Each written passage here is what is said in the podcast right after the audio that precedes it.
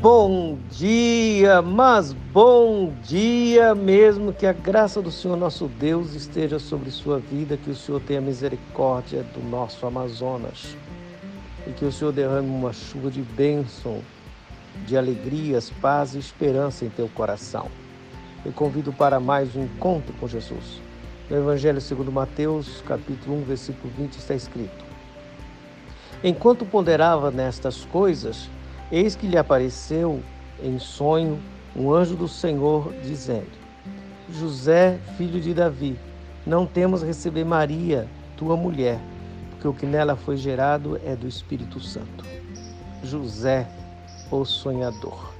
Assim como José do Egito, o José, esposo de Maria, interpreta o sonho, recebe um sonho. Um anjo fala-lhe no sonho e ele acredita é um homem de fé.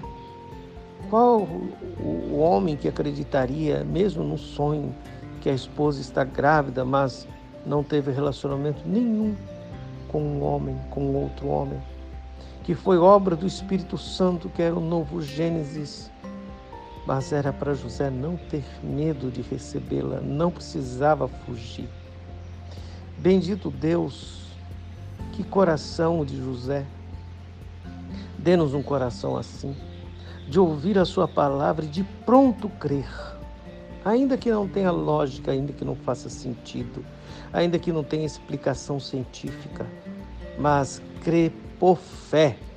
Renova a nossa fé, Senhor. Aumente a nossa fé.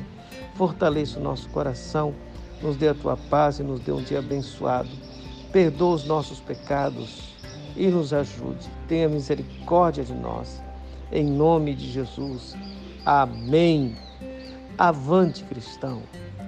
Pode confiar na palavra de Deus.